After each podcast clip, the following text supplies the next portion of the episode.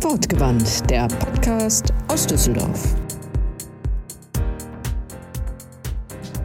Manchen Menschen hört man einfach gerne zu. Meistens sind es die, die lieben, was sie tun, ganz bei der Sache sind, aus Überzeugung, aus Leidenschaft, warum auch immer. Mit diesen Menschen sprechen wir bei Wortgewandt. Wir, das sind Philipp, Shanti und Christiane.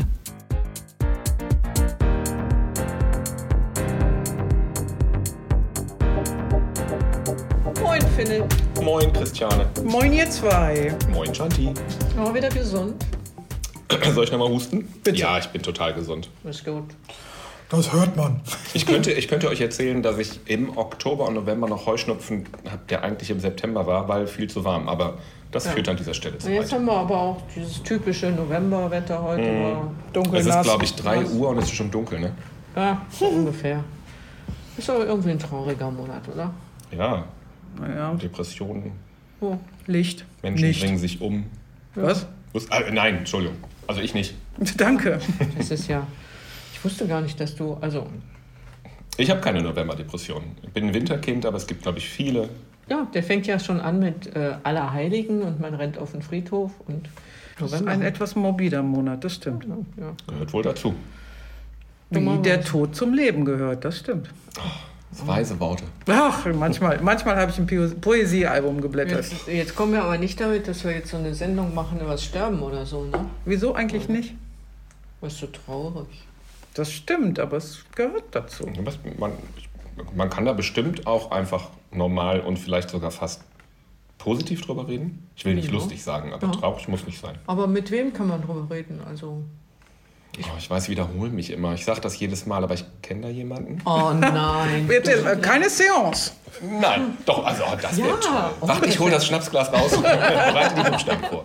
Du kennst Nein, ich, ich kenne Ja? jemanden, Ja? der sich ähm, ehrenamtlich mit dem Sterben beschäftigt. Aha. Mit Sterbenden. Heißt das so? Ich glaube schon. Okay. Ja. Ja, Fra frag Dr. Dirk, aber ja, ich glaube, das heißt so. ja Frage. Achso, Sprachregel. äh, mache ich gleich. äh, nein, also Oh, Dirk ist es nicht, aber der Thomas, der, den kenne ich. Und der ist, meine ich, wenn ich das richtig sage, ehrenamtlicher Sterbebegleiter. Heißt das so? Ja, dann sprechen wir doch mal mit dem. Ja, Ja, frag ihn doch, ob er Zeit hat, um mit uns zu sprechen. Ja, das mache ich. Freue mich ihn. alles klar. Dann geh mal. Tschö. Tschö. Husch, husch. Okay.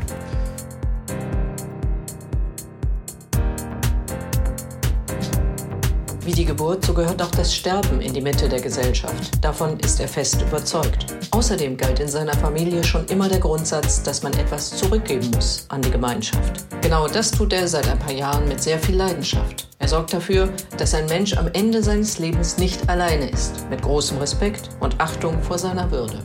Wortgewandt freut sich auf den Sterbebegleiter Thomas Bierschbach. Herzlich willkommen, Thomas. Schön, dass du dir die Zeit genommen hast, hier bei uns zu sein. Und äh, wie jedem Gast stellen wir auch dir die drei Fragen zu Anfang. Wo kommst du her? Wo willst du hin? Und wie bist du hierher gekommen?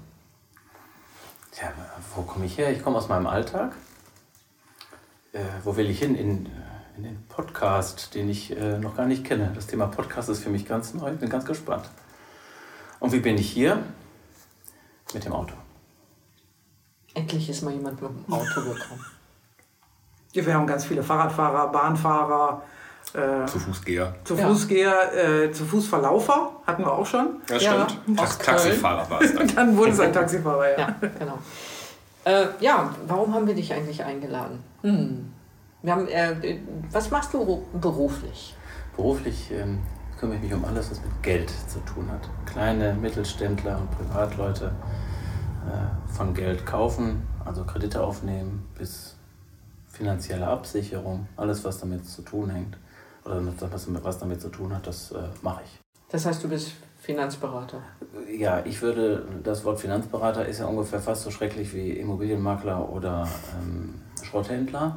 Ähm, Oh, aber wir machen, Werbe. wir machen all das, äh, was leider jeder braucht, aber keiner haben will. Mhm. Und das mache ich sehr gerne mit ganz wenigen lieben Kunden. Ich mache auch keine Werbung. Das ist so das, was ich äh, zum Broterwerb mache. Ja, und äh, dem gegenüber ist, ist, äh, hast du ein Ehrenamt oder Ja. bist du Ehrenamtler Und äh, wie nennt sich das, was du machst? Das nennt sich ähm, Sterbebegleiter, mhm. ist aber angebunden an eine ambulante ökumenische Hospizgruppe. Ja. Und äh, ambulant deshalb, weil wir äh, eben nicht nur in Institutionen gehen, also ins Hospiz, ins Krankenhaus, ins Altenheim, sondern eben auch ähm, die Menschen zu Hause begleiten.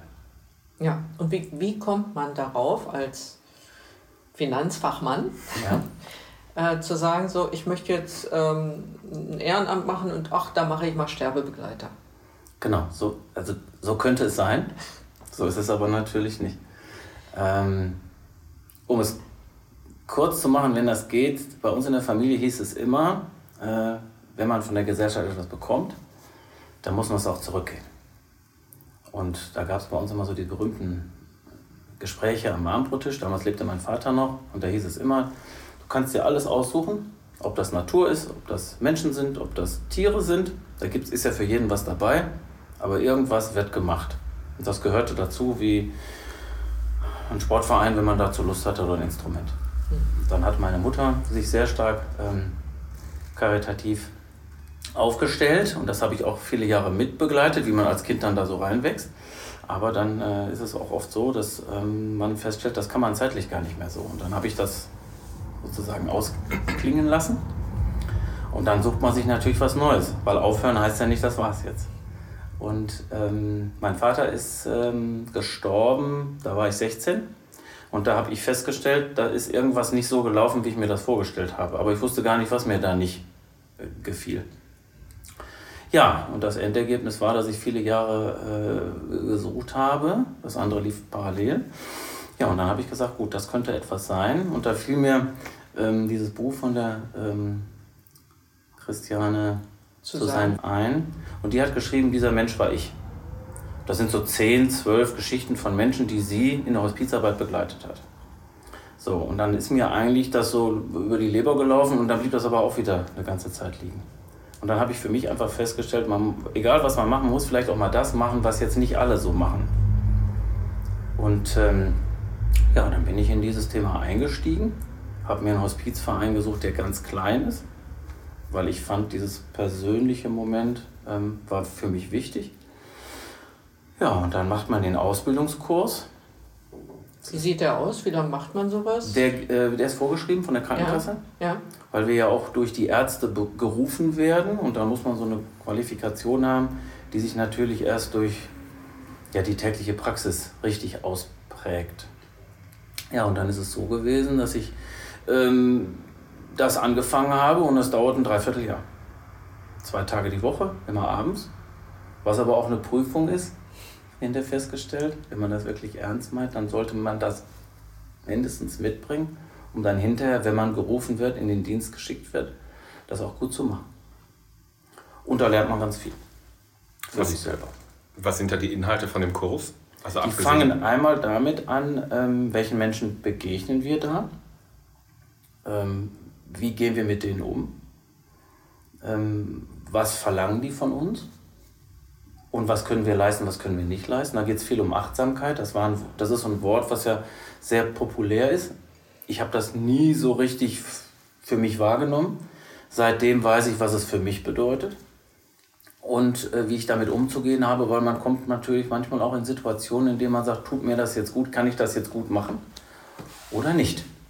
Und da muss man, ich war noch nicht in der Situation, aber wir haben ja Gruppenabende, wir haben auch Supervisionen, dann hört man ja von anderen und dann spiegelt man und sagt, wie wäre ich damit umgegangen? Und ich glaube, an einigen Stellen hätte ich für mich schon mal diese, ich sag mal, diese Achtsamkeitskarte gezogen, dass ich gesagt hätte, ich glaube, ähm, ich kann das nicht gut machen.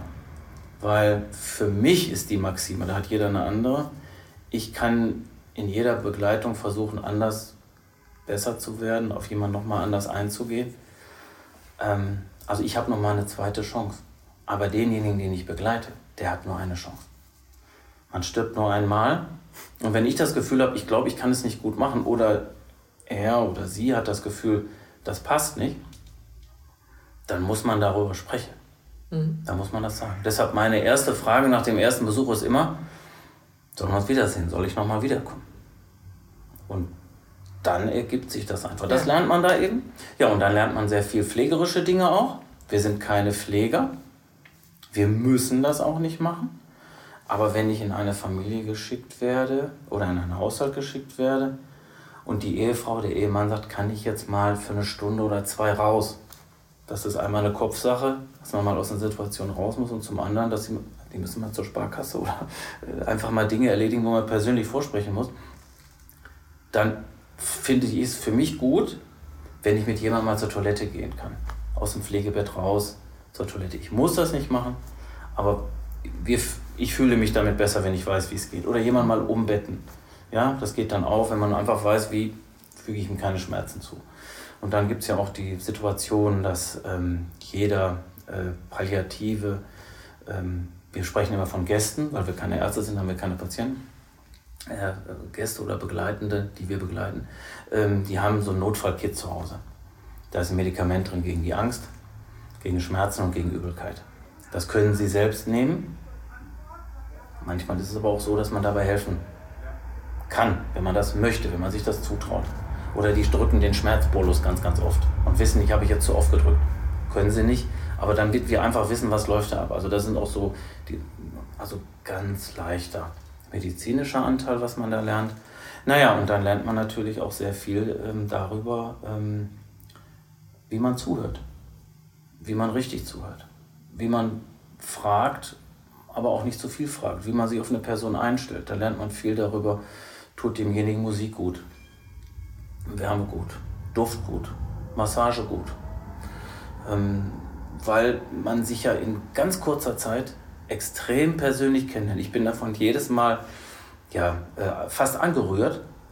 Man trifft jemanden, der kennt mich nicht, ich kenne ihn nicht und die sprechen mit mir, mit uns, mit den Kolleginnen und Kollegen auf einer Ebene, da bin ich jedes Mal sehr erstaunt. Und das ist ja auch ein, ähm, ja, Zugewandtheit, ein Geschenk, das will man ja nicht missbrauchen. Und da muss man eben sich langsam vortasten. Also so wie, wir, wie man sich begrüßt, wenn man sich länger kennt, ähm, so kann man das da nicht machen. Und da sind Menschen eben ganz, ganz unterschiedlich. Und das lernt man da. Dass man einfach mal schaut, wie, wie weit das äh, gut ankommt oder nicht.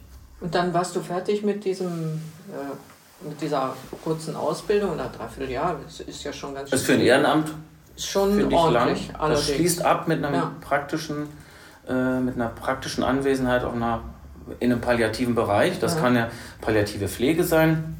Ich habe es, äh, ich weiß gar nicht, was das dritte war. Auf jeden Fall stand uns noch zur Auswahl die Palliativstation im Hüssenstift in Essen. Und da bin ich dann äh, über Ostern vier Tage gewesen. Und ähm, ja, da schlüpft man dann mit den Pflegenden in die Kutte sozusagen und ähm, hilft dann mit im Pflegealltag. So, und äh, das ist auch für mich wichtig gewesen, nochmal zu sehen, ähm, wie die mit den Menschen umgehen. Weil die ja eben keine Sterbebegleiter sind. Die sind ja auf der Medizin, die sollen ja alles tun, damit es demjenigen gut geht aber sie helfen eben auch, Schmerzen zu lindern. Das macht ja auch die SAPV, also die ähm, ambulante palliative Versorgung, die zu jedem nach Hause kommt, wenn es gewünscht ist und wenn es nicht mehr geht. Und ähm, ja, und man lernt eben auch, wie ist der rechtliche Rahmen. Viele Menschen wissen ganz viel vom Leben und ganz, ganz wenig vom Sterben.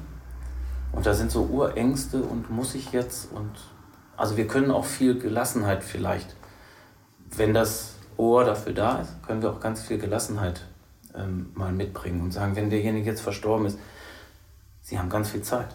Der kann noch ganz viele Stunden, zwei Tage, kann der noch bei Ihnen zu Hause bleiben. Ja, also Sie müssen ihn nicht sofort äh, vom Bestatter abholen lassen. Bitte rufen Sie nicht spät in der Nacht das Notfalltelefon an. Da kommt ein Arzt, der kennt ihn nicht.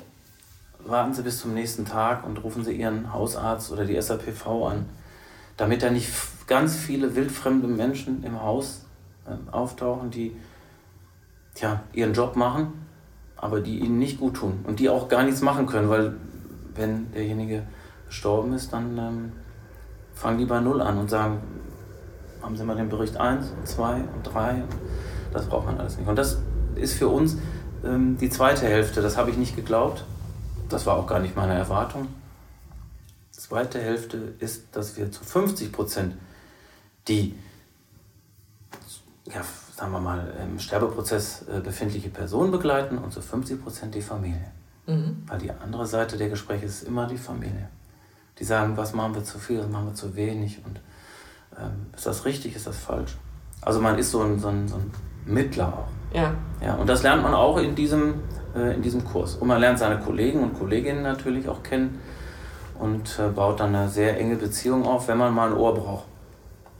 Und, und wie lange ist das her, dass du die Ausbildung Ich habe das 2019 gemacht. Okay, und seither bist du unterwegs und, und oder wie, wie war deine erste Begleitung? Meine erste Begleitung, das ist natürlich, ähm, ja, die, die merkt man sich deshalb, weil sie eben, was eben die erste war. Ähm, es gibt in jedem Hospiz, in jedem Hospizverein, so ist es bei uns auch, eine Koordinatorin, die ist hauptamtlich angestellt. Die hat auch bei uns den Kurs begleitet, also die hat uns auch, sagen wir mal, von bis kennengelernt. Äh, und die sucht die, versucht ein möglichst, ähm, heute sagt man Match, also eine möglichst optimale Kombination zu finden. Ähm, die geht immer auf äh, Anraten oder auf Anruf des Krankenhauses, der SAPV, geht die also zu den äh, Personen hin, hört sich an, was sie so vorstellen oder, was sie so meinen zu brauchen und dann sagt sie, ah ja, dann können wir den oder die dahin schicken. Äh, ich werde nie verstehen, wie das funktioniert, aber es hat bisher immer ganz toll gepasst. Wir haben auch in den Gruppenstunden, einmal im Monat haben wir Gruppenstunde, ganz wenig, dass jemand sagt, ich komme da nicht weiter, ich weiß es nicht. Also es ist wirklich die Ausnahme. Ja, und dann wird man da hingeschickt. Und die erste Begleitung äh, bei mir war eine Person, die ähm, ja, im ganzen Leben immer die Pechkarte gezogen hatte, äh, hat auch alle Drogen ausprobiert, die es gab und ähm, war einfach das, wo ich gesagt habe, dafür sind wir da. Der war einfach einsam. Der hatte niemanden und dann stirbt man auch allein. Und der ist ins Hospiz gekommen, wo man natürlich sagen muss, das ist ein toller Personalschlüssel. Sieben Betten mit permanent mindestens drei Mann Personal. Tag und Nacht. Und dann noch die ehrenamtlichen Begleiter, die auch noch dann eben da vor Ort sein können. Ja, und ähm, das war meine erste äh, Begleitung. Das war, ging so über 14 Tage ungefähr. Und das ist auch ganz unterschiedlich. Manchmal sind es drei Tage, manchmal sind es sechs Monate. Da, ist, ähm, da gilt das Sprichwort, wenn du Gott zum Lachen bringen willst, erzähl ihm deine Pläne. Ja. Das ist, äh, ist so. Hast du danach noch Kontakt mit der Familie, mit denen du ja vorher auch viel Kontakt hattest? Oder endet das eigentlich mit dem Tod der zu begleitenden Person? Ja. Für mich endet es, für mich endet es äh, damit. Bewusst, weil du das möchtest? Ja, ähm, da haben wir auch ganz oft, sagen wir mal, Gespräche darüber, ist das jetzt gut oder schlecht. 90 Prozent halten es so. Einige sagen, wir möchten auch gerne zur äh, Trauerfeier, zur Beerdigung gehen. Ähm, das Problem ist, dass Sterbebegleitung ist die eine Variante, in der man sich einbringen kann. Trauerbegleitung ist etwas ganz anderes. Ähm, ich glaube, dass ich das nicht leisten kann, weil ich nicht weiß, wie viele Personen da auf mich äh, ein, sage ich mal, einstürzen. Ähm, das kann die Ehefrau sein, das kann der Bruder, die Schwester sein, das können aber auch die Kinder sein. Und wenn ich dann einmal Ja sage, dann kann ich nicht, kann ich nicht sagen, Sie sind aber jetzt die Eltern, tut mir leid, suchen sich jemand anders. Äh, für mich ist, ist, die Aufgabe, denjenigen, der ähm, geht, gut zu begleiten. Und wenn er dann gegangen ist, dann achte ich immer noch drauf, dass wenn sie je nachdem, das ist ganz selten, aber das Hospiz versucht es immer, dass man nochmal anruft, dass, dass auch ich mich nochmal verabschieden kann. Die richten die dann auch immer noch schön her, dass sie würdig dann auch ähm, sozusagen dann abgeholt werden. Und werde ich auch nie vergessen, die erste Begleitung, der hatte also, sein Besitz war eine... Äh, eine Playstation, dieses Video-Ding, Spiel da. Man merkt, ich bin da nicht sehr bewandert. Ähm, auf jeden Fall, das hat er also stundenlang gemacht, wenn wir nicht irgendwas miteinander gemacht haben. Und dann haben sie gesagt, ja, dann richten wir doch entsprechend her. Und dann haben wir ihm also nochmal seinen schönsten Schlafanzug angezogen oder Jogginganzug oder was es war. Dann haben wir ihm die Playstation in die Hand gegeben und eine Kerze angezündet und haben uns alle von ihm verabschiedet, bis er geholt wurde. So, das gehört auch dazu. Aber damit hat es dann ein Ende. Danach, wenn da Familie wäre, habe viele äh, Begleitungen gemacht, wo auch Familie ist. Das habe ich aber von Anfang an äh, auch gesagt. Und das war dann auch für mich gut und dann ist der Prozess beendet. Mhm. Und ähm, das sind, sind ja ganz unterschiedliche Menschen. Ich ja. nehme an, die meisten sind etwas älter, aber du wirst auch schon mit jüngeren. Bunt. Bunt. Also ich ja. sage, es ist wirklich, man geht die Straße entlang und es könnte, es könnte jeder sein. Ja, und ähm, es sind, wenn ich jetzt die Gruppe nehme, natürlich überproportional viele Ältere, äh, was uns natürlich in unserer Wahrnehmung gefällt. So ist der Lauf der Dinge. Ja, man sollte nicht jung sterben. Aber ähm, das ist, äh, ja, also die Geschichten, da könnte man Bücher, das, damals kam es wahrscheinlich auch zu diesem Buch, äh, Bücher von schreiben, äh, wie das zusammenhängt. Und auch wenn einmal der Tod in der Familie getreten ist, dann heißt das nicht, dass da jetzt erstmal die nächsten Generationen Ruhe ist. Da denkt man, oh, und nochmal ein Oh, und das kann doch gar nicht sein. Und das ist dann so. Und ich habe auch schon mal jemanden gehabt, der dann da mit 79 vor einem liegt. Der sagt, mein Mann ist gestorben und letztes Jahr meine Tochter und mein Sohn vier Jahre davor. Und dann, dann sitze ich auch da und denke, jetzt müssen wir beide mal sprachlos sein. Und da kann man kein Gesetz ausmachen. Ja. Nimmt dich das unterschiedlich mit? Also, mm, oder äh, nimmt dich das überhaupt sehr mit? Wie, wie gehst du damit um? Weil ich stelle mir vor, da ist ja auch viel, viel Trauer. Normalerweise, wenn jemand stirbt, weiß man es von, von Menschen, der einem nahe steht, wenn er stirbt, das ist unfassbar viel Trauer. Aber wie ist das für einen, für einen Sterbebegleiter? Das ist ja das, was wir unter anderem auch lernen. Also das an uns ranzulassen, ohne dass es etwas, dass es zu viel mit uns macht. Natürlich macht es einen betroffen. Das wäre ja auch gelogen. Ähm, aber wenn ich in so eine Begleitung hineingehe oder hinausgehe, also den, den Termin wahrnehme, dann versuche ich mich immer auf denjenigen einzustellen. Dann mache ich automatisch, wenn ich mit dem Auto hinfahre, mache ich das Radio aus. Wenn ich wegfahre, komme ich gar nicht auf DS anzumachen. Das heißt, man ist noch in so einer Ruhephase. Und ähm, so möchte ich es eigentlich auch beschreiben. Man geht das nochmal bewusst durch und hebt das auf diese Ebene, habe ich das gut gemacht. Kann ich noch ein bisschen mehr machen. Ähm, dadurch vermeide ich, dass mir das für mich persönlich leid tut. Ähm, wir haben so einen Leitspruch, den haben, glaube ich, fast alle äh, Hospize. Ähm, nicht dem Leben mehr Tage, sondern den Tagen mehr Leben. Und das ist so mein Ding. Das kann auch eine demenzkranke Person sein, die, mit der ich gar nicht mehr so kommunizieren kann. Ja, ähm, wo ich aber einfach dafür sorge, dass die an gewissen Punkten ähm, nochmal lacht oder sich freut. So, und man fährt einfach nochmal mit dem Rollstuhl am See entlang und äh, man merkt, aha, da ist irgendwas oder holt dann eine Kugel Eis, weil die Angehörigen keine Zeit haben oder weil es einfach keine Angehörigen gibt. So, und ähm, das, ich versuche mir dann das Positive ähm, zu holen. Und wenn ich merke, dass jemand gut gehen kann, für die Krankheit kann ich nichts. Ähm, Schmerzen können wir, behaupte ich jetzt einfach, zu 99,9 Prozent nehmen. Da braucht niemand in unserem hochentwickelten Land Angst vorzuhaben. Ähm, das Thema Angst, die nachts meistens kommt, das ist ein Problem, aber das kann man medikamentös auch ähm, begleiten. Und ähm, ja, Übelkeit auch. Und deshalb versuche ich da alles zu tun, nochmal nachzufragen, sollen wir noch was machen, sollen wir noch mal holen, Angestellt, äh, die Angehörigen nochmal fragen. Und wenn mir was auffällt oder wenn mir einer sagt, da hättest du aber nochmal, den Vorwurf mache ich mir dann vielleicht, gab es aber bisher noch nicht. Aber sonst versuche ich das für mich positiv zu sehen. Und es lehrt einen ganz viel Dankbarkeit.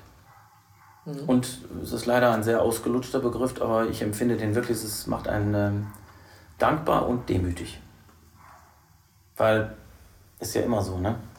Ob einem eine Hose gut gefällt, aber nicht passt, so ist es da auch. Man denkt, das könnte ich, könnte auch auf der anderen Seite ja. äh, liegen. Sitzen, stehen. Es kommt immer darauf an, also nicht alle bettgängig. Also ich, ich stelle mir das als eine, eine äh, sehr erfüllende Arbeit vor. Das ist so. Es kann sich, also ich, wird, man wird ja ganz oft gefragt, ähm, es macht wirklich und das kann ich auch mit keinem anderen äh, Wort beschreiben, wenn man sich darauf einlässt, ähm, und man wird ja auch gefragt, kannst, hast du im Moment Zeit, jemanden zu übernehmen? Und man sagt dann ja, dann macht es wirklich auch äh, ja, glücklich, weil es einem ein gutes Gefühl gibt. Und ähm, das äh, habe ich bisher noch von keinem gehört, der sagt, ich gehe daran zugrunde. Wir sind gut darauf vorbereitet, wir werden gut begleitet, auch die Supervisionen sind wichtig, wenn man sagt, das hat irgendwas mit mir gemacht, ich weiß nicht, was es ist. Und dann kriegt man so einen Schubs mhm. manchmal. Versucht doch mal anders. Und ähm, nee, das ist wirklich so. Also ich kann dann, ich kann nur jeden, der sich dafür interessiert, ähm, wirklich ähm, ja, auffordern, sich zumindest da mal mitnehmen äh, zu lassen. Also inhaltlich. Ansonsten findet das ja sehr diskret statt und ähm, ja. Und man hat immer, vielleicht noch wichtig zu wissen, man hat immer eine Person, die man begleitet. Also man hat nicht äh, morgens Herrn Müller und am Freitag dann Frau Meier, man hat eine Person, man springt mal für einen Kollegen oder eine Kollegin ein, wenn es nicht anders geht. Äh, aber das ist dann wirklich nur eine, nur eine Vertretung, weil diese Ebene doch sehr, sehr persönlich ist. Und ähm, ja, man kennt sich dann ja auch mit der Zeit. Ne? Ich bin ja häufig der Jüngere. Ne? Selbst mit 50 ist man häufig noch der Jüngere. Äh, und dann sage ich auch, ich sage, entscheiden Sie, wie wir miteinander umgehen wollen. Und so. Und dann, aber dann schütten die wirklich, also das ist. Äh, Allein das ist in der heutigen Zeit, finde ich, immer schon ein Geschenk, wie, wie nah man sich äh, kommen kann. Und dann wollen die natürlich auch von einem selber was hören. Ne? Also das ist, äh, das ist dann so. Wie viel Zeit verbringst du denn da in der Begleitung mit den Gästen? So im ja. Alltag? Das kann man ganz schlecht sagen. Als Selbstständiger muss man sich das auch immer wieder freischaufeln. Ähm, aber ich sage äh, natürlich auch umgekehrt, ich kann das halt auch. Da muss ich halt abends und nachts noch mal ein Stündchen dran hängen muss ja keinem Chef jetzt irgendwie da eine Rechtfertigung schreiben. Ähm, also in der Regel würde ich sagen, sind es in der Woche so zwei, drei Stunden. Manchmal ist es aber auch nur eine Stunde, weil man merkt, die Person ist einfach müde und der kann jetzt auch nicht, dann bleibe ich da auch nicht sitzen. Dann komme ich einfach nochmal wieder und wenn er dann schläft, zum Beispiel, das ist eben der Vorteil in den Institutionen, ähm, die sind ja immer da. Also kann ich auch mal zwischendurch reinflitzen. Spontan. Man kann mal gucken, ich, wollte einfach nur mal sehen, wie ist die Lage. So, wenn dann gerade Familie da ist oder es gerade nicht geht oder der Arzt ist da oder man fühlt sich einfach schlecht. Man, häufig wird das ja durch Therapien, Chemotherapie, ähnliche begleitet. Da hat man einfach auch mal richtige, versucht das Wort jetzt hier zu vermeiden, äh, schlechte Tage. Mhm. Und äh, ja, dann ist einem übel und dann ist einem auch nochmal übel und da möchte man eigentlich keinen sehen. Und das braucht man mir dann nicht viel erklären. Ich sage, bin da, dann haue ich auch wieder ab. Dann kommen wir am nächsten Tag wieder. Ach, das ist die Übelkeit, von der du jetzt gesprochen hast, was bekämpft wird, kommt die daher oder ist das ein. Nee, das ist einfach Übel und Begleiterscheinung durch die Chemotherapie unter anderem. Ja. Man muss sich einfach vorstellen, es sind ja viele Menschen, die sind ja austherapiert. Das ist so. Die haben also, ähm, die werden noch palliativ versorgt. Das heißt dann so schön palliative Therapie. Und ich habe auch schon Menschen wirklich begleitet, da mussten wir mal darüber sprechen, warum sie im Hospiz sind. Die haben gesagt, da steht doch palliative Therapie, ich komme hier wieder raus. Hm. Ja, da denke ich auch, das ist jetzt ungünstig. Ne? Also, dass ich der Überbringer dieser, ähm, aber da, da hat dann jeder so einen Einstieg. Ich mache immer so mein Museumsgespräch und dann, ja, dann läuft das irgendwie. Was heißt Museumsgespräch? Na, ich, ich stelle immer die Frage, wenn man sich so zum zweiten Mal kennenlernt, ich sage, was, was stellen Sie, was stellen Sie in Ihr Lebensmuseum? Was steht denn da drin? Wir stellen ja nur Sachen ins Museum, die wir anderen Leuten gerne zeigen wollen. So, und dann, äh, ja, und dann kommt immer die gleiche Frage, was meinen Sie damit? Ja, ich sage, Sie haben jetzt ein Museum, ich soll jetzt Eintritt bezahlen. Und was würden Sie mir aus Ihrem Leben Besonderes äh, da zeigen wollen? Und da gibt es manchmal sehr traurige, die sagen, da gibt es eigentlich nichts. Stimmt natürlich nicht so ganz, muss man so ein bisschen graben. Ja, da fragt man, wie war das in der Kindheit und was haben sie denn gerne gegessen und so. Also das ist ja eine sehr flache Ebene, aber dadurch komme ich mit Menschen ins Gespräch, die ich überhaupt nicht, die ich überhaupt nicht kenne. Und ich will auch nicht zu neugierig sein, aber mit dem, was man mir dann so anbietet, kann man sich dann so ein bisschen ähm, ja, durch die nächsten, ich sage jetzt mal, Termine äh, hangeln. Und da kommt dann immer einiges zusammen, komischerweise doch. Und ähm, also mich hat mal einmal sehr beeindruckt, dass jemand gesagt hat, die schönste Zeit meines Lebens hatte ich hier. Oh. Genau. Und da muss ich sagen, das macht was mit einem.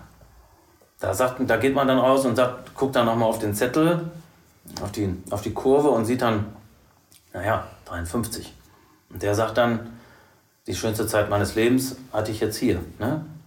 Der mhm. kam aus dem, aus dem Bereich der Obdachlosigkeit und hat dann natürlich auch, da keiner wird als Obdachloser geboren, aber er hat dann so seine Lebensgeschichte gehabt und äh, da sitzt man dann auch oftmals und denkt, ja, das ist schon heftig, aber wenn der dann sagt, die letzten acht, neun Wochen waren für mich, dann denke ich, gucke ich dann sage, naja, bevor ich jetzt in Mitleid zerfließe, sage ich mir, Gott sei Dank, dass er das dann noch ähm, gehabt hat. Ne?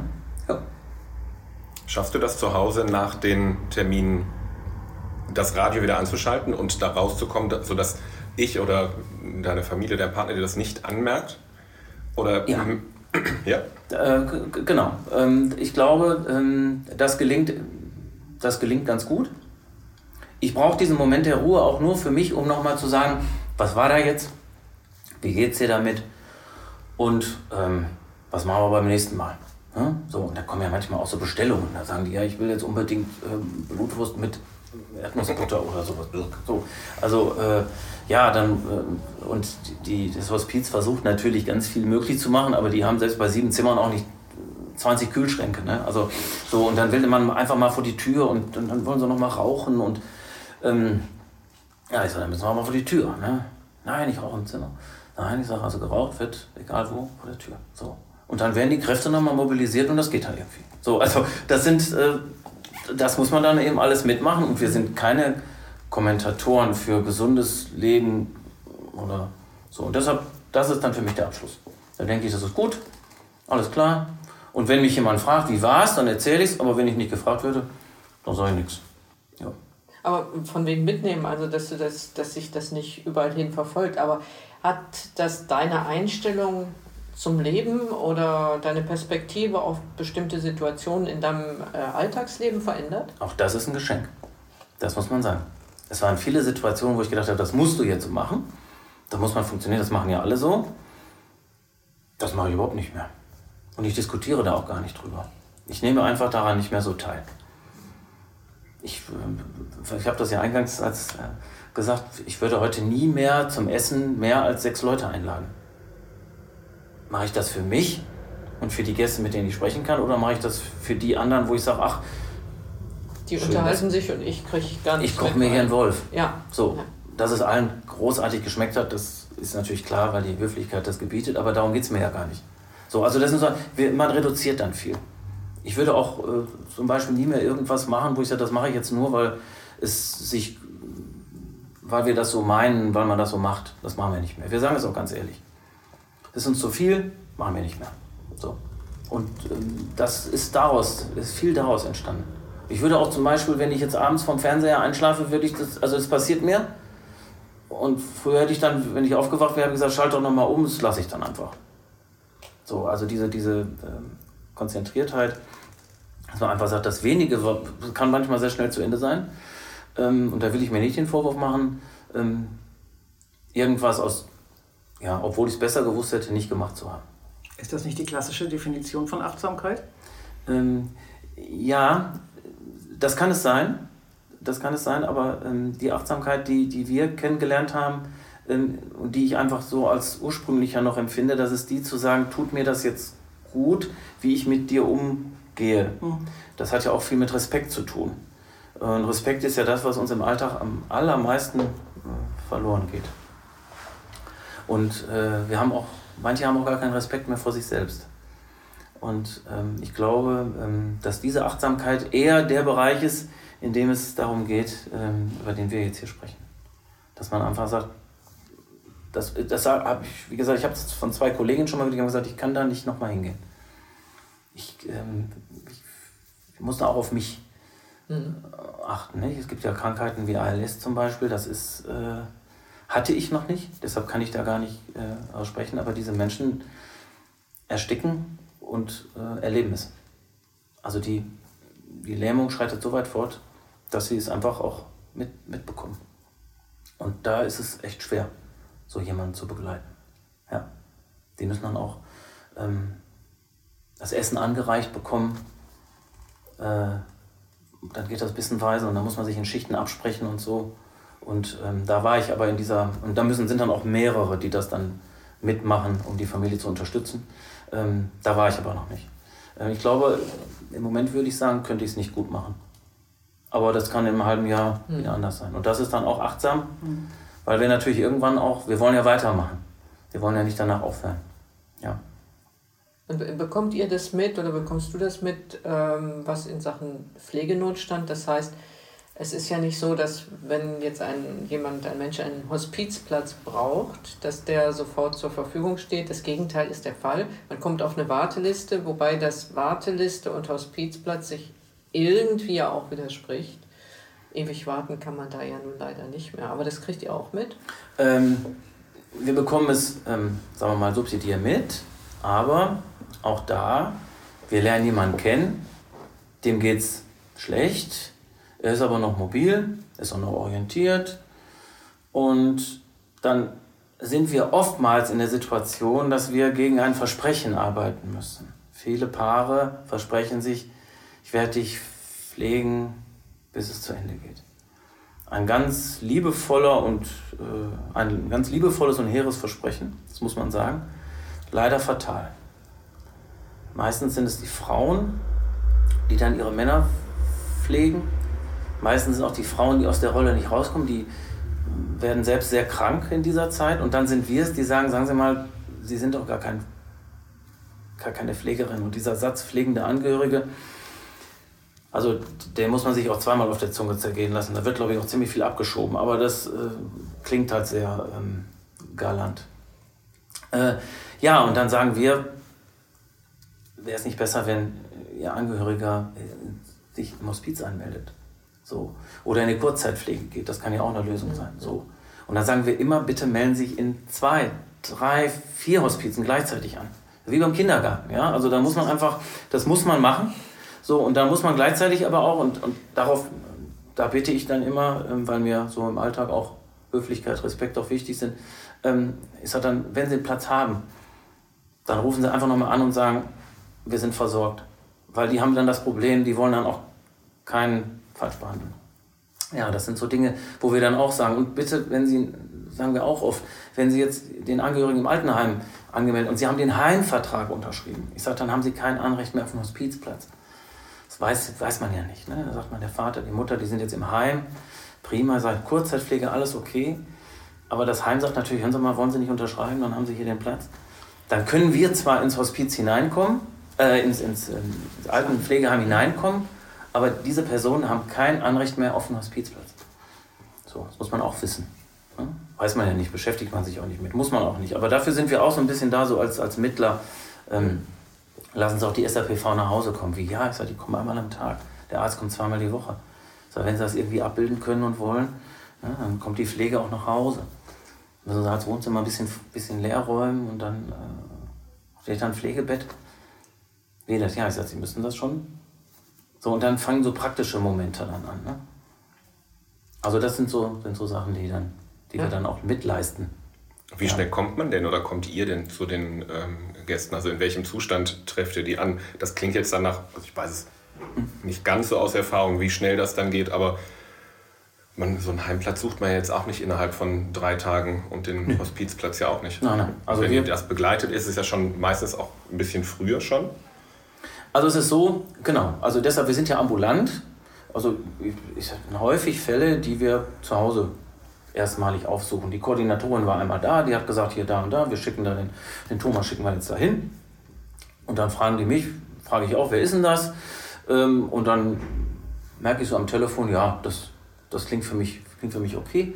Und dann fahre ich hin und dann begleite ich die von zu Hause oft ins Krankenhaus, aus dem Krankenhaus wieder raus. Dann kommen die wieder nach Hause. Das ist ja manchmal auch so, ein, mhm. so eine Springprozession, muss man ja leider sagen. Ja, und dann kann es sein, dass es bis ins Hospiz geht, kann aber sein, dass man dann eben ins, ins Alten- und Pflegeheim geht.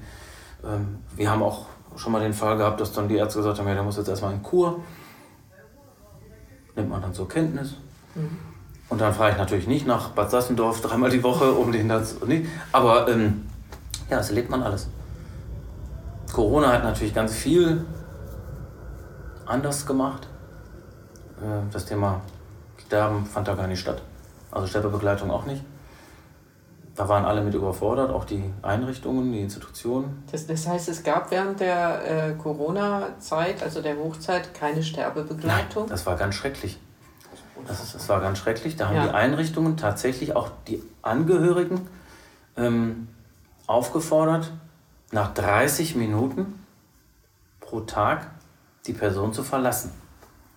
Wir haben mehrere Fälle gehabt, wo dann die Angehörigen gesagt haben, der Arzt hat doch gesagt, mein Mann, meine Frau, mein Partner, meine Partnerin, die werden in den nächsten Stunden versterben. Da haben die Stationsleitung darauf bestanden, dass die Station verlassen wird. Das wie, ist passiert. Wie lange ist das, äh, wie lange hat sich dieser Zustand gehalten? Über Wochen, das war relativ Monate? vom Anfang, also wir reden ja. ja. jetzt sagen wir mal Februar 20 ja. und das ist bestimmt gelaufen bis Anfang 21. Das heißt, wir, wir sind dann natürlich auch nur hineingekommen, wenn ja. an dem Tag nicht schon ein Angehöriger da war. Und natürlich drängeln wir uns ja nicht vor. Äh, aber wenn dann die Angehörigen sagen, können Sie heute mal hingehen, dann sind wir dann testen und dann wirklich Eieruhr, halbe Stunde aber das mit der halben Stunde will mir nicht so. Also ich meine, Vieles wenn, wenn du einmal da bist, ja. dann bist du doch. Oh, okay. Nein, ja. das, also es war festgelegt pro, ähm, pro, also pro Gast, pro Patient eine Person pro Tag 30 Minuten. Unfassbar. Und das, und das ja. sind eben ganz viele, äh, da, sind eben, da sind auch Sachen passiert, die machen was mit einem, mhm. obwohl man sie nur äh, hört, nämlich dass man erfährt, dass eine 93-jährige Dame ähm, ihren Mann täglich besucht hat vor Corona im Altenheim und die dann eben äh, gesagt bekommt, es ist jetzt 17.30 Uhr, Sie müssen jetzt gehen. Ist sie auch gegangen, ist der Mann dann um halb sieben gestorben. Einzelzimmer. Ja. Also wir reden jetzt nicht, dass die da irgendwie. Ja. Und da, das ist ganz schlecht. Also es ist tatsächlich ganz äh, schlecht geregelt gewesen, nämlich gar nicht ja. geregelt gewesen. Und das, das ist ja finde ich auch immer, es zeichnet eine Gesellschaft aus, wie, ähm, ja, wie geht man mit seinen Sterbenden um. Weil das werden wir ja alle mal irgendwie sein. Äh, und ähm, wir wollen natürlich alle gut begleitet werden, wenn wir nicht durch einen Unfalltod ganz plötzlich äh, versterben oder im OP auf dem Tisch bleiben oder so. Ja, das ist ganz, ganz wichtig. Ja. Ich habe das, also von gesellschaftlichen Umgang ähm, ist es ja so, dass wir, sage ich mal, oder ich, möglichst lange die Geschichte mit dem Tod und das andere sterben können, verdrängen. Das passiert dann sehr überraschend, wenn, wenn ein Angehöriger plötzlich in die Nähe des Todes kommt. Und das, was man da auch erfährt, was für eine Bürokratie auf einen einstürzt, Völlige das ist ja. Ja, also wenn man da als ähm, alter Mensch mit, mit über 80 seine Frau verliert und da äh, ohne Hilfe ist, das, das kann doch gar nicht funktionieren. Nein, das tut es glaube ich auch nicht, aber ähm, ich, ich sehe es immer noch aus der, noch zusätzlich aus dieser anderen Perspektive, ähm, wenn man auf die Worte achtet, dass man sagt, ich habe mich mit dem Tod nicht beschäftigt, ich habe das verdrängt. Das klingt mhm. ja ein bisschen negativ. Ähm, ich glaube, dass es dann eine Aufgabe der Gesellschaft ist, den Tod mal so ein bisschen in die, die ja. Mitte zu holen. Das ist normal. Wir reden ja heute über viele Dinge, die wir ganz lange verdrängt haben und die werden ja jetzt zur Normalität. Eine neue Normalität. Und ähm, ich finde, ähm, genauso wie die Entbindungsstation in die Mitte des Ortes gehört, gehört das Hospiz in die Mitte des Ortes, in die Mitte der Gesellschaft. Weil wir dann feststellen, wie gehen wir denn miteinander um? Mhm. Das hat ja was mit Würde äh, auch zu tun. Ja? Und ähm, deshalb glaube ich, dass das ähm, einfach eine Übung ist. Wir müssen uns da wieder rantasten, auch zum Beispiel dieses Aufbauen. Also ich bin, Kolleginnen und Kollegen, die, die lachen immer darüber, äh, aber ich äh, bin ein großer Freund davon, weil ähm, es gibt Gründe, das nicht zu tun, wenn jemand ganz schwer krank entstellt, Unfall und so weiter. Aber ähm, es ist so, dass wenn man jemanden in Erinnerung behält, ist es das eine. Aber wenn man sich von ihm nochmal verabschiedet, und das habe ich schon ganz häufig erlebt, die Bestatter bieten das ja auch an, dass man sagt, kann dann drei, vier Tage aufgebahrt da liegen, Sie bekommen einen Schlüssel, Sie können die ganze Nacht da sitzen bleiben, Sie können kommen und gehen, wann Sie wollen. Sehr persönlich. Dann führt man nochmal Gespräche. Dann äh, empfindet man nochmal die Nähe des anderen. Aber wenn man wirklich sagt, okay, holen Sie den Vater, die Mutter, den Freund, die Partnerin ganz schnell ab, dann kommt die nicht mehr wieder. Und dann gibt es ganz viele, die sagen, ach, wäre doch nochmal mhm. ähm, schön gewesen, wenn man den anderen auch nochmal äh, visuell gesehen hat. Deshalb, ich finde das, äh, ich sage immer, ich sage, denken Sie darüber nach, ob Sie das wollen. Ich halte das für ganz wichtig. Und wenn das dann so ist, ähm, ich habe das dann schon einige Male äh, erlebt, dass ich dann nochmal mit zum Bestatter bin, dann habe ich gesagt, sehen Sie, das sieht ganz äh, friedlich und gut aus. Und ähm, da haben aber auch die Bestatter ein ganz, also gute Bestatter haben da ein ganz gutes Gespür äh, für das schön würdig äh, auch zu machen. Die einzige Gelegenheit, wo ich das Aufbauen mitbekommen habe, hatten wir auch den Schlüssel und sind in die Garage gegangen. Das war nicht würdevoll und es war auch, ich war ein bisschen weiter davon weg, aber ich habe die Familie dahin begleitet. Das fand ich gar nicht schön und es hat mich darin bestärkt, dass ich das nicht gut finde. Aber es war auch eben, wie du sagst, nicht in der Mitte der Gesellschaft. Gibt es denn Ansätze der Öffentlichkeitsarbeit, so blöd das klingt in dem Thema, aber wer, wenn nicht die Sterbebegleiter, sollten über Sterbebegleitung und über das würdevolle Sterben reden, ja. so wie wir heute? Genau, das ist, das ist es ja. Man, man, spricht, man spricht darüber und ähm, also ich, wenn mich jemand danach fragt, was gibt es irgendwas zu erzählen, dann tue ich das, aber von mir aus würde ich, weil das ist ja so ein mhm. Thema, ähm, so man könnte auch sagen, lass uns mal über deine Steuererklärung sprechen. Da sagt auch nicht jeder, oh ja, das ist, klingt spannend. Ähm, äh, also je nachdem. Äh, solche da, und solche. Genau, aber äh, der Hinweis ging deshalb in die Richtung, weil das ja sowas ist, da sagt man, okay, das muss gemacht werden, aber dann ist es auch gut. Äh, und ähm, ja, deshalb, also ich tue das, ich tue das gerne und ich kann auch wirklich nur jeden, der, der, der in dem Bereich etwas tun will. Ähm, es gibt Menschen, die können einfach nichts tun, weil sie nicht dazu körperlich, seelisch in der Lage sind, egal was. Aber ich glaube, der ganze Rest, jeder kann, wenn jeder so ein ganz kleines bisschen macht, dann ähm, sind wir alle schon wieder ein ganzes Stück weiter. Und wie gesagt, das, man kann ja was mit Natur, mit Tieren, mit, mit Menschen, mit Kindern, mit Alten. Also es gibt ja so viel in unserer wahnsinnig äh, bunten Gesellschaft. Ähm, da findet jeder ein gutes Plätzchen, glaube ich. Ja. Was mich noch interessieren würde bei dem Kursus. Gibt es eine hohe Abbrecherrate oder ist jemand, der sich da anmeldet, wirklich schon so bereit, die Zeit, das Herz zu investieren? Das ist eine, ähm, eine sehr spannende Frage. Die habe ich mir nämlich auch gestellt. Und zwar, wenn man sich so kennenlernt, wir sind ja da wirklich auch, auch wir haben uns ja vorher alle überhaupt nicht gekannt, die da saßen. Ähm, habe ich auch da gesessen und gesagt, naja, mal, also, mal gucken, wie viele hier weitermachen. So, wir haben mit Zwölfen angefangen und innerhalb des Kurses hat eine ähm, aufgehört, eine Frau aufgehört, das war so ein, sagen wir mal so im ersten Drittel. Und ähm, dann kommt es zu einem Abschlusswochenende. Ähm, und da hat man so alles durchlaufen und dann soll man sich in diesem Abschlusswochenende, da waren wir in der kirchlichen Einrichtung, ähm, nochmal fragen, will ich das jetzt? Kann ich das jetzt? Habe ich noch Fragen? Und ähm, da haben auch noch alle Ja gesagt. Und es ist jetzt so, dass ähm, weitere zwei aus dieser Gruppe damals aufgehört haben. Aber die anderen sind alle fleißig dabei, ob jetzt Corona, und das ist ja wirklich lästig, weil, ne, weil wir machen es in unserer Freizeit, aber wenn ich dann immer erstmal noch zu so einer Teststation muss und du musst dann warten, mhm. Äh, das geht ja dann von der Zeit ab. Ne? wenn ich dann da hinkomme und derjenige schläft gerade oder bricht oder sonst was, dann heißt es alles wieder auf Null. Ne? Muss man ab und an nochmal die Motivationstaste äh, äh, drücken, ja. Seid ihr denn konfessionell kirchlich gebunden? Ökumenisch. Das war mir wichtig. Mhm. Mir war das, also, also ich weiß gar nicht, ob es das jetzt so ganz streng gibt, aber ähm, gibt, glaube ich, ein Buch oder ein Film, das heißt Gestorben wird immer.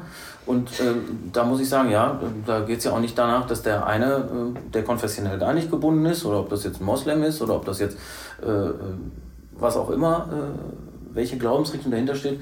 Nein, ähm, tot sind alle gleich.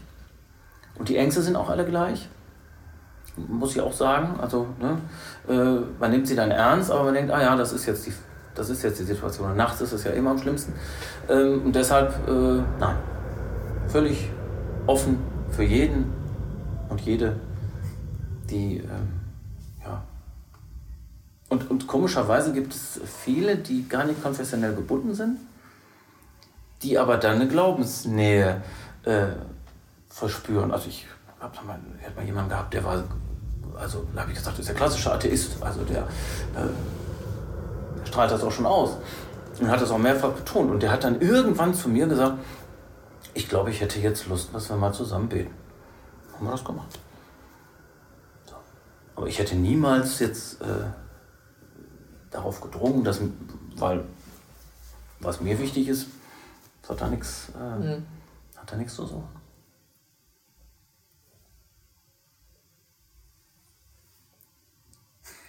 Ein nachdenklicher Podcast. Ja, betretenes Schweigen. Na, betreten gar nicht nachdenklich. Passt in die ja. Jahreszeit. Oh, genau. Das stimmt, ja. Genau. Ja, wir sind äh, so drei Tage vor, vor Totensonntag, glaube ich. Ne? Und, aber danach kommt wieder die Hoffnung, nämlich der 5. Dezember, der Tag des Ehrenamts. Ja. Oh, Christiane, du bist wieder so unverschämt vorbereitet. Ja.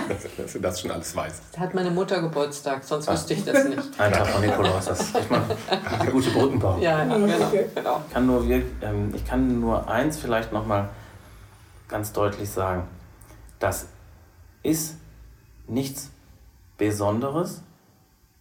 Es, ist, es wird dadurch besonders, dass man es macht, und zwar für, für einen selbst. Und ähm, das habe ich auch immer aus der Familie gelernt, jeder, der anderen hilft, der hilft auch sich selbst. Und da muss man auch ganz ehrlich sein, das tut einfach gut und das darf und das soll es auch, weil das ist ja der Lohn, ähm, den, man, den man dann auch bekommt.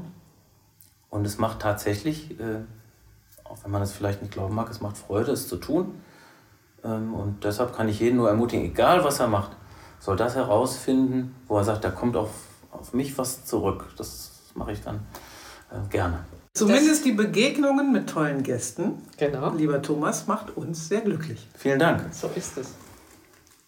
Hat mir auch viel Spaß gemacht. Ja. Danke. Super, dass es geklappt hat. Ja. Vielen Dank. Geht doch. Danke euch.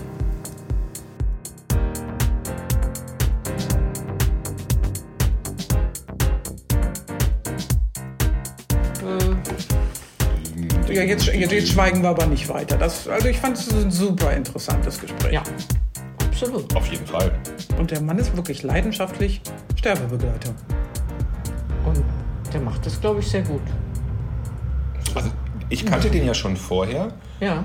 Und der Thomas hat, ist für mich ein sehr optimistischer und eigentlich energiestrahlender Mensch. Das habe ich jetzt auch gehört, aber natürlich war er viel ruhiger, als ich ihn sonst kannte. Ich glaube, dass er, das, das finde ich aber eine gute Qualität an deinem Sterbebegleiter. Dass er ruht in sich und ist so Absolut. bei sich und bei der Sache. Ja. Jo, ich fand es schön, mit ihm zu sprechen. Ich fand es super interessant und ich, wir haben uns nicht gegenseitig das Wort geklaut. Wir haben den Mann reden lassen. Es war mal ein ruhiger Podcast. Es war mal ne? ein, also es ist nicht wie immer, also anders. Ja, jetzt können wir eigentlich wieder. Das heißt, also, darf der jetzt wieder ins Wort fallen? Äh, ich, nein, das macht er das auf keinen Fall. ja. Aber man, wir können auch anders. Ernsthaft, ruhig, besonnen. Wir wollen manchmal aber auch nicht. Nee. Und sind stets bemüht. Ihr geht jetzt nicht raus spielen, aber ich gehe mir jetzt die Lichter auf dem Melatenfriedhof angucken. Melatenfriedhof im Sinne von Köln? Ja. Was machst du denn? Wieso Lichter auf dem Melaten? Was macht man denn da? Also ich gucke mal aus dem Wohnzimmer und aus dem Schlafzimmer gucke ich. Ach so, weil du daneben wohnst. Ruhige genau. Wohnlage nennt man ja, das. Die Nachbarn randalieren nicht oft. Sehr schön. Ja, ihr geht raus spielen. Du gehst zum Melaten. Ich geh mal zum Friedhof gucken. Alles klar? Ja. So hat jeder seine. Ich hol mir eine Latte. 5 Euro in die Wortspielkasse. Oh. Inflation, 6 Euro. Äh, so, jetzt wird's aber echt Zeit. Tick, tick. Genau. Böses Öhrchen. Tschüss. Tschüss. Habt einen wunderschönen. Wir gehen spielen. Ja, wir gehen spielen. Muss ja auch mal sein.